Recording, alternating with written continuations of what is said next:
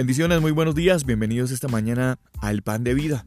Damos gracias a Dios por esta nueva oportunidad de poder llegar a todos ustedes con este podcast, con estos mensajes de la palabra del Señor, para recordarles también que estamos ubicados, que estamos publicados el Pan de Vida en Spotify y que te suscribas y que reproduzcas el, Pan de Vida desde Spotify. Em, nos ayuda a que el Pan de Vida como el maná del cielo llegue a muchos lugares del mundo. Así es que recuerda suscribirte y compartirlo en Spotify.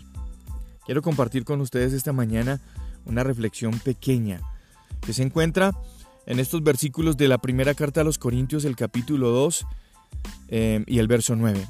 Y nosotros no hemos recibido el Espíritu del mundo, sino el Espíritu que proviene de Dios para que sepamos lo que Dios nos ha concedido. Muchos de nosotros em, no hemos tenido buenas experiencias cuando leemos la Biblia, especial y específicamente porque nos cuesta entender de alguna manera lo que allí está escrito y porque se nos dificulta también entender el lenguaje que está, en el que está escrito. Hoy por hoy tenemos muchas muchas traducciones y muchas versiones de la Biblia, algunas con un lenguaje actual para que sea para nosotros más entendible, em, otras en un lenguaje muy específico, otras en un lenguaje muy conservador, las normales en un lenguaje muy antiguo y se nos dificulta entender lo que está allí. Versión tras versión, obviamente, hay algunas cosas que van cambiando y es allí donde el apóstol Pablo dice que nosotros no hemos recibido el Espíritu del mundo, sino que hemos recibido el Espíritu de Dios. Hay que resaltar que la Biblia no fue solamente escrita por hombres desconocidos, sino que la Biblia fue inspirada por el Espíritu de Dios a diferentes hombres en diferentes épocas y en diferentes lugares y en diferentes culturas. Ningún otro libro en el mundo ha sido escrito de esa manera, porque quienes las escribieron años y años antes que otros, ni siquiera sabían lo que otros iban a escribir, y al hacer un compendio, que es lo que es la Biblia, una pequeña biblioteca, al hacer ese compendio, al, unir todos esos libros, el Espíritu de Dios se encargó que hubiera una coherencia entre cada palabra. Hay quienes dicen que se contradice la Biblia, jamás se contradice la Biblia. Pero lo eh, verdaderamente impresionante es esto, que fueron muchos hombres en épocas distintas y que al unir la palabra de Dios es el único libro que tiene coherencia en absolutamente todas las cosas. A veces nos encontramos con personas que tienen una capacidad impresionante de, revelación por la palabra de Dios y que aprendemos y que nos enseñan y pensamos, pues, yo no voy a llegar nunca a ese nivel o por qué será tan difícil siquiera memorizarme un versículo. He escuchado muchas personas que me han dicho, pastor, mm, yo no soy capaz o no sé, yo sé que ese versículo está ahí, pero no, no sé en qué lugar está, quién lo escribió y se me dificulta.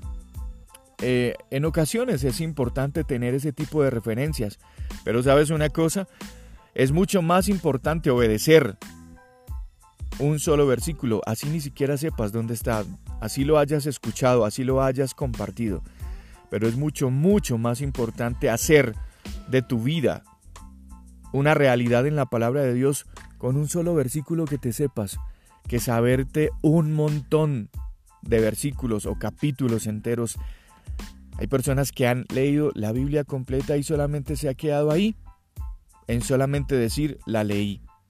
Pero, ¿y entonces qué aportó para tu vida? ¿Qué pudiste conocer de Dios primero que todo? Porque para eso son las escrituras, para conocer a Jesús. Si de ahí algo que nos habla la Biblia completa es de Jesús. Si hay algo a lo que nos lleva, la Biblia completa es a tener una mejor relación con Él.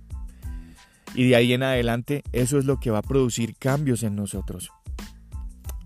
Entonces, Nuestra esperanza, nuestra meta, nuestro objetivo no debe ser solamente leer para memorizar y quedar bien. De la mejor manera que vas a quedar es si solamente sabes uno, un versículo, un texto, y que eso produzca eco en tu vida. Es ahí cuando podemos saber lo que Pablo está escribiendo ahí a los Corintios. Es de esa manera podemos entender que el Espíritu de Dios está en nosotros para revelarnos, para que nosotros sepamos lo que Dios nos ha concedido.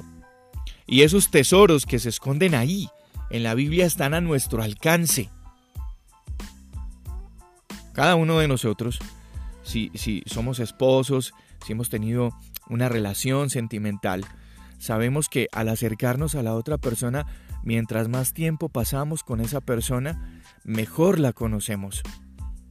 Mientras más tiempo compartimos con esa persona, más detalles conocemos.